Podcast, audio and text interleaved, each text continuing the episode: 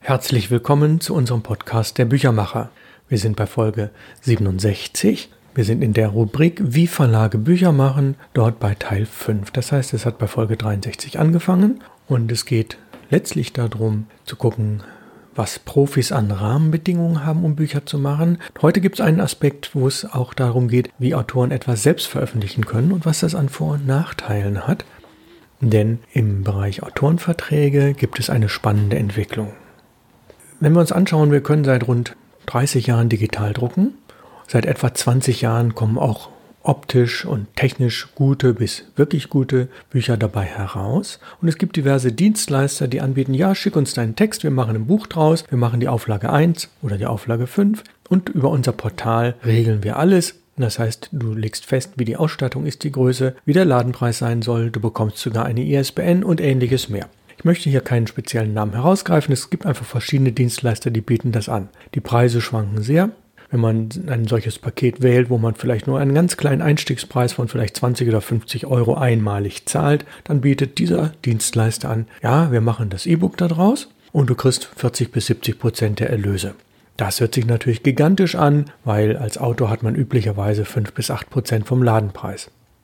Bei E-Books mag das ja noch vielleicht funktionieren. Dann ist immer die Frage, wie bewirbt man diese E-Books, wie verleiht man sie, wie verschenkt man sie. Auf dieses Thema werden wir immer zurückkommen. Aber wie ist das nun bei richtigen Büchern und was hat das in Bezug auf Rechte zu tun? Ein Autor, der mit einem solchen Anbieter zusammenarbeitet, der vergibt in aller Regel, und das ist nicht zu unterschätzen, alle Rechte an diesen Anbietern. Das heißt, er selbst hat keine Rechte mehr an diesem Text.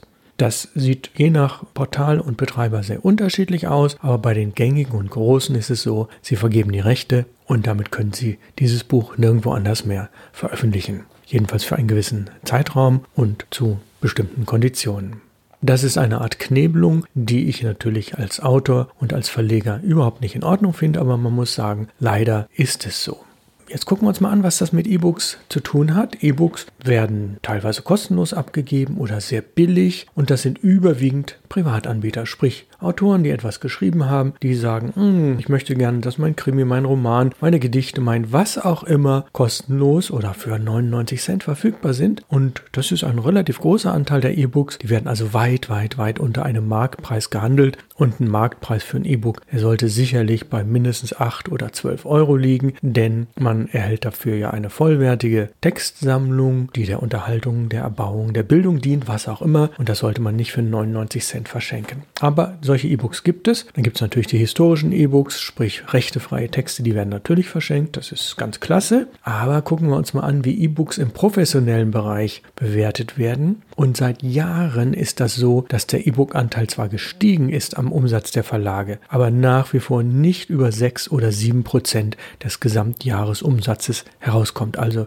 Verwertung, Erlöse aus elektronischen Produkten bei deutlich weniger als 10 Prozent über die gesamte Branche hinweg nur 6%, seit Jahren konstant, nicht mehr steigend. Es gibt natürlich Fachverlage, die machen durchaus 20% ihres Umsatzes mit E-Books oder elektronischen Produkten, aber dafür gibt es andere, die machen überhaupt keine E-Books. Also, wenn wir uns jetzt anschauen, den Unterschied, ein Selbstverleger, ein Autor, der letztlich nicht gewinnorientiert arbeitet und ein Selbstvermarkter ist, der kann seine E-Books billig verkaufen und Verlage müssen damit natürlich auch Geld verdienen. Hat man also als Autor einen solchen Vertrag unterschrieben, ist das bei E-Books vielleicht soweit noch in Ordnung und man kriegt schöne Erlöse, aber ist die Frage, verkauft man davon drei oder fünf oder vielleicht doch ein paar hundert? Das ist eine Frage der Vermarktung und der Pressearbeit und die ist nicht immer ganz leicht.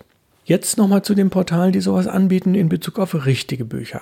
Die versprechen durchaus Erlöse von 10 bis 20 Prozent vom Ladenpreis. Allerdings, und das ist der Haken dabei, sind die Handlinggebühren, die Handlingkosten, sprich die dieses Portal dafür nimmt, dass die Bücher unter das Volk gebracht werden, recht hoch und zudem sind die Rabatte an Buchhandlungen sehr gering. Nehmen wir ein Beispiel, Ladenpreis für ein 200 Seiten Buch in Schwarz-Weiß vielleicht 14 Euro. Da sieht das so aus, da hat der Autor nahezu keine Erlöse, vielleicht ein paar Cent. Das gleiche Buch mit 200 Seiten 18 Euro, oh, da sind die Erlöse schon ein bisschen höher, aber auch im Bereich von wenigen Prozent. Das gleiche 200 Seiten Buch kostet 25 Euro. Ja, da hat man dann in der Tat Erlöse von jenseits von 10 Prozent. Wobei ist die Frage, wer möchte für ein 200 Seiten digital gedrucktes Buch 25 Euro zahlen, wenn es nicht gerade ein Fachbuch ist? Das sind eher wenige Leute, sprich der hohe Ladenpreis gepaart mit geringen Rabatten an Buchhandlungen verspricht dem Autor zwar hohe Erlöse, aber wenig Chancen, dieses Buch zu verkaufen.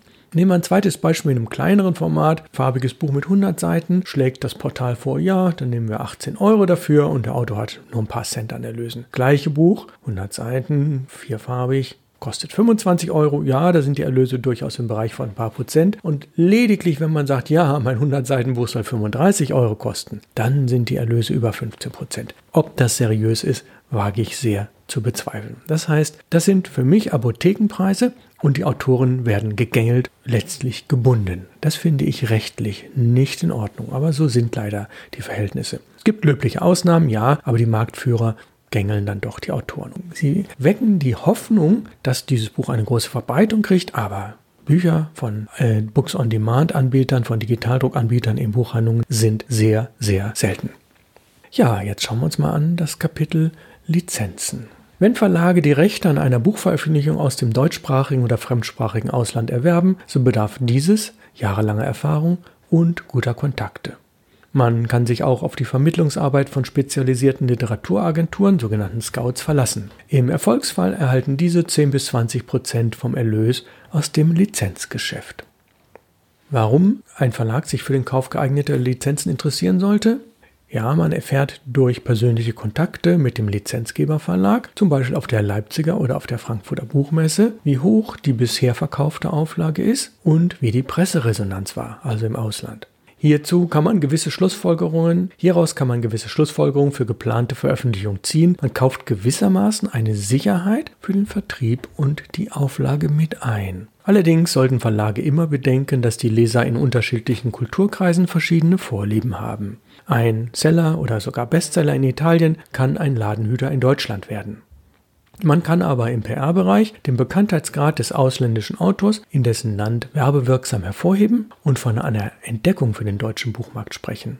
Gibt viele Beispiele. Ich habe ein ganz kleines. In den 1970er Jahren hat ein kleiner Verlag beispielsweise Ernesto Cardinal entdeckt, der später den Friedenspreis des deutschen Buchhandels erhalten hat und dessen Bücher sich jahrzehntelang sehr gut verkauft haben. Was bezahlt ein Verlag bei solchen Lizenzeinkäufen? Er zahlt üblicherweise 5 bis 8 Prozent vom künftigen Ladenpreis, inklusive eines Fixums von einigen hundert oder tausend Euro, das bei Vertragsunterzeichnung fällig ist. Dieses wird mit den jährlichen verkaufsabhängigen Zahlen verrechnet, da es sich um einen nicht rückzahlbaren Vorschuss handelt. Darüber hinaus muss ein Verlag selbst die Kosten der Übersetzung tragen oder lässt sich diese von speziellen Kultureinrichtungen des jeweiligen Landes bezuschussen. Solche Zuschüsse zahlen erfahrungsgemäß jedoch nur kleinere Länder, also nicht der englisch- oder französischsprachige Bereich. Den Kontakt kann man häufig über die Botschaft des jeweiligen Landes knüpfen. Das Lizenzgeschäft hat den Vorteil, dass eine Arbeit mit dem Autor am Text nicht erforderlich ist. Allerdings sind Korrekturen an der Übersetzung notwendig. In der Regel kann man auch die Titel und sonstigen Illustrationen übernehmen und hat gegenüber den eigenen Büchern immer den Vorteil, dass man den Ruf des Autors und dieses Buches in dessen Heimatlang in der Werbung herausstellen kann. Dieser ökonomische Vorteil hat jedoch auch eine Schattenseite. So kann, wenn man ausschließlich Bücher in Lizenz herausgibt, der Spaß am Büchermachen verloren gehen, weil man lediglich selektiv und reproduktiv tätig wird und eine kreative Arbeit mit dem Autor an dessen Text nicht möglich ist. Wer nur mit Lizenztiteln arbeitet, hat etwas größere Schwierigkeiten in seinem Verlag ein eigenständiges Profil zu entwickeln.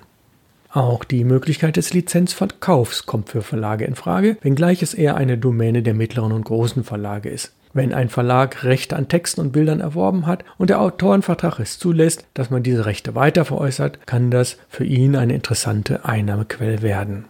Oder aber man kauft einen bestehenden Verlag mit vielen alten Rechten und Lizenzen. Das kann auch spannend sein. Für manche Verlage ist der Verkauf der Taschenbuch- und Buchclubrechte bereits dann entscheidend, wenn das Buch noch gar nicht gedruckt ist. Im Vorfeld klärt der Verlag ab, welche Taschenbuchverlage und Buchclubs Interesse daran haben, in zwei bis vier Jahren diesen Titel in Lizenz zu erwerben. Diese finanzielle Sicherheit gibt dem Verleger einen gewissen Rückhalt, der ihn auch dazu veranlassen kann, den Ladenpreis der Originalausgabe geringer zu kalkulieren, als er es sonst müsste. Wenn das Buch dann in der Lizenzausgabe erscheint, sinkt der Verkauf der Hardcover-Erstausgabe natürlich rapide ab.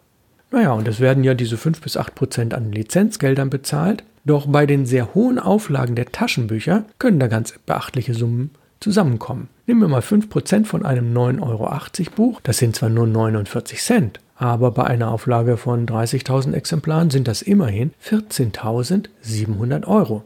Und wenn man sich das vertraglich zusichern lassen kann, man weiß genau, in zwei Jahren kommt das Geld, ist das super. Solche Lizenzgeschäfte können sich auch auf das prozentuale Autorenhonorar der Erstauflage auswirken. So kann ein Verlag wegen der ohnehin hohen Grundkosten der Erstauflage mit dem Autor ein geringeres Honorar vereinbaren, weil man das Lizenzgeschäft, an dem er ja mit etwa 50 Prozent beteiligt ist, sich bereits gesichert hat. Das heißt, in dem gerade eben genannten Beispiel erhält der Autor mal eben 7000 Euro nur aus den Nebenrechten der Taschenbuchausgabe. Ein Lizenzgeschäft kann ein Verlag am besten abwickeln, wenn er gute Kontakte zu Taschenbuchverlagen, Buchclub und ausländischen Verlagen mit ähnlichem Sortiment hat. Diese Kontakte können Verlage natürlich auf der Frankfurter Buchmesse aufbauen, wenngleich sie dort kaum auf Anhieb ihre ersten Lizenzen verkaufen oder kaufen können. Während der Messe besucht man die Kollegenverlage, von denen man glaubt, dass eine Zusammenarbeit möglich wäre. Zumindest erfährt man dort, wer in diesem Verlag der Ansprechpartner für Lizenzen ist und wie das Sortiment dieses Verlages gestaltet ist. Man kann es in die Hand nehmen und sich dort mit den Kollegen in aller Regel in der Verhandlungssprache Englisch unterhalten.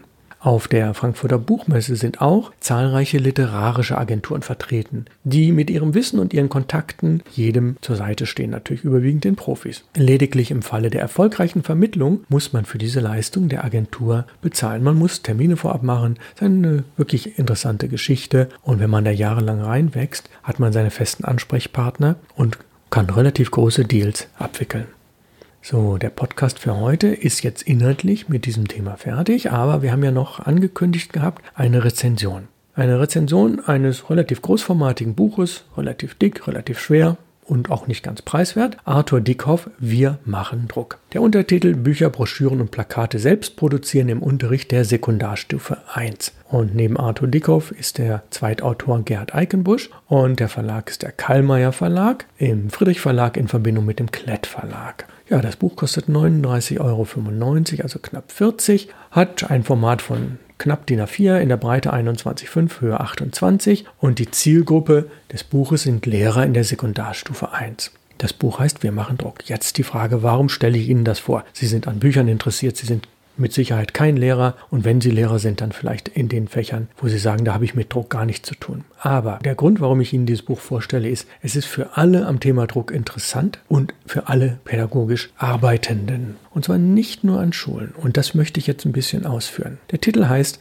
Wir machen Druck. Es ist eine sehr praktische Anregung, auch zum Umgang mit Sprache und zum Umgang veröffentlichen. Das Buch ist wundervoll bebildert alle Drucktechniken des Selbstmachens werden vorbildlich dargestellt und mit Übungen versehen.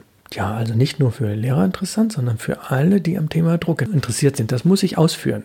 Das Schönste an diesem Buch ist, es geht um die beiden Hochdrucktechniken wie Linolschnitt und Holzschnitt. Es geht um Kombinationstechniken und das wird alles genau gezeigt. Und jetzt kommt es, die Originaldrucke von Hand hergestellt liegen lose bei. Das sind sieben Originalholzschnitte und Linoldrucke wirklich Originaldrucke, die in dieser Auflage des Buches, was natürlich ein ziemlicher Aufwand ist, im Museum der Arbeit hergestellt sind. Und das ist üblicherweise das, was wir Buchkunst nennen. Für Sammler von Buchkunst ein absoluter Leckerbissen. Kann man doch hier alle Schritte konkret nacherleben, sie fühlen, das wissen Sie beim Buchdruck und Hochdruck kann man fühlen die Prägung und man kann es unter der Lupe betrachten. Was will man eigentlich mehr? Sieben Beispiele beigelegt Originalholzschnitte und Buchdrucke.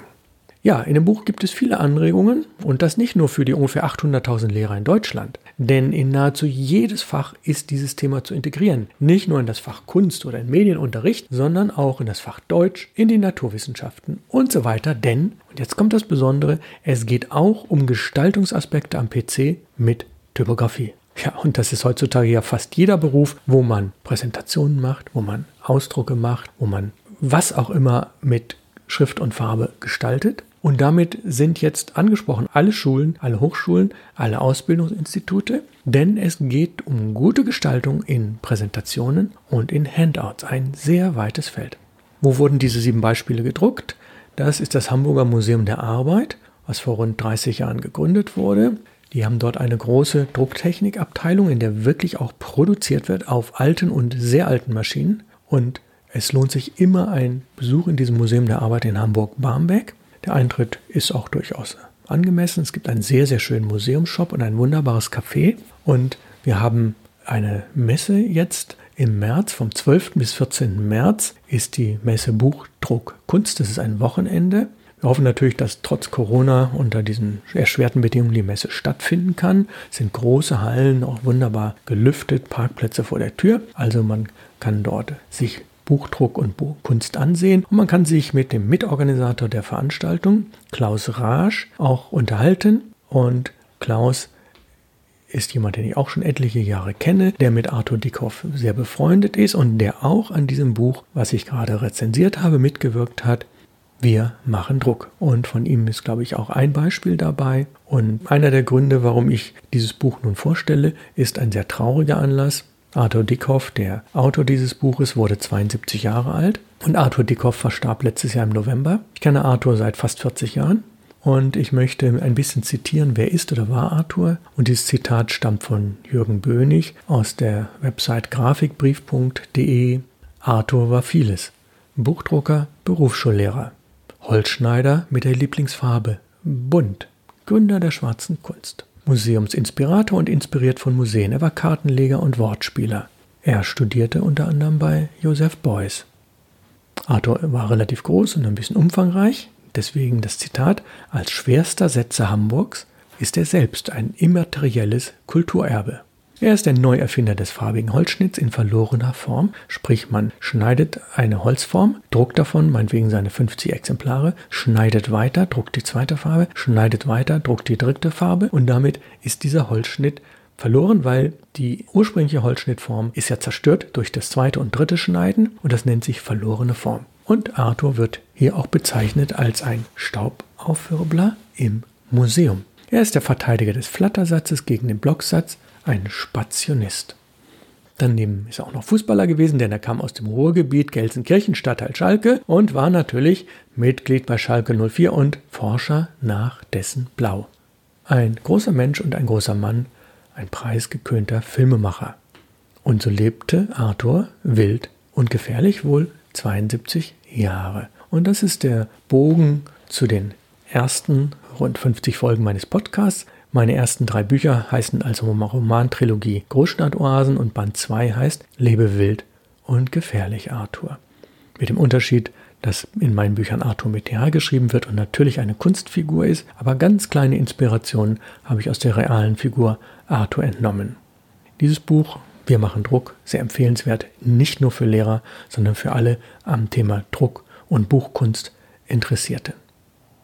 Wir haben einen kurzen Ausblick auf die Folge 68 des Podcasts und da geht es um Rechteverwertung.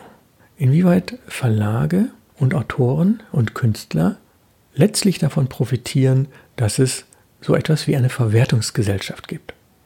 Wir haben das schon mal angedeutet vor zwei Folgen und wir wollen das jetzt ein bisschen vertiefen. Ich bedanke mich herzlich fürs Zuhören. Wir hören uns wieder in der nächsten Woche zu Folge 68 des Podcasts. Aus Hamburg grüßt Sie ganz herzlich Ralf Plenz. Bleiben Sie unserem Podcast treu.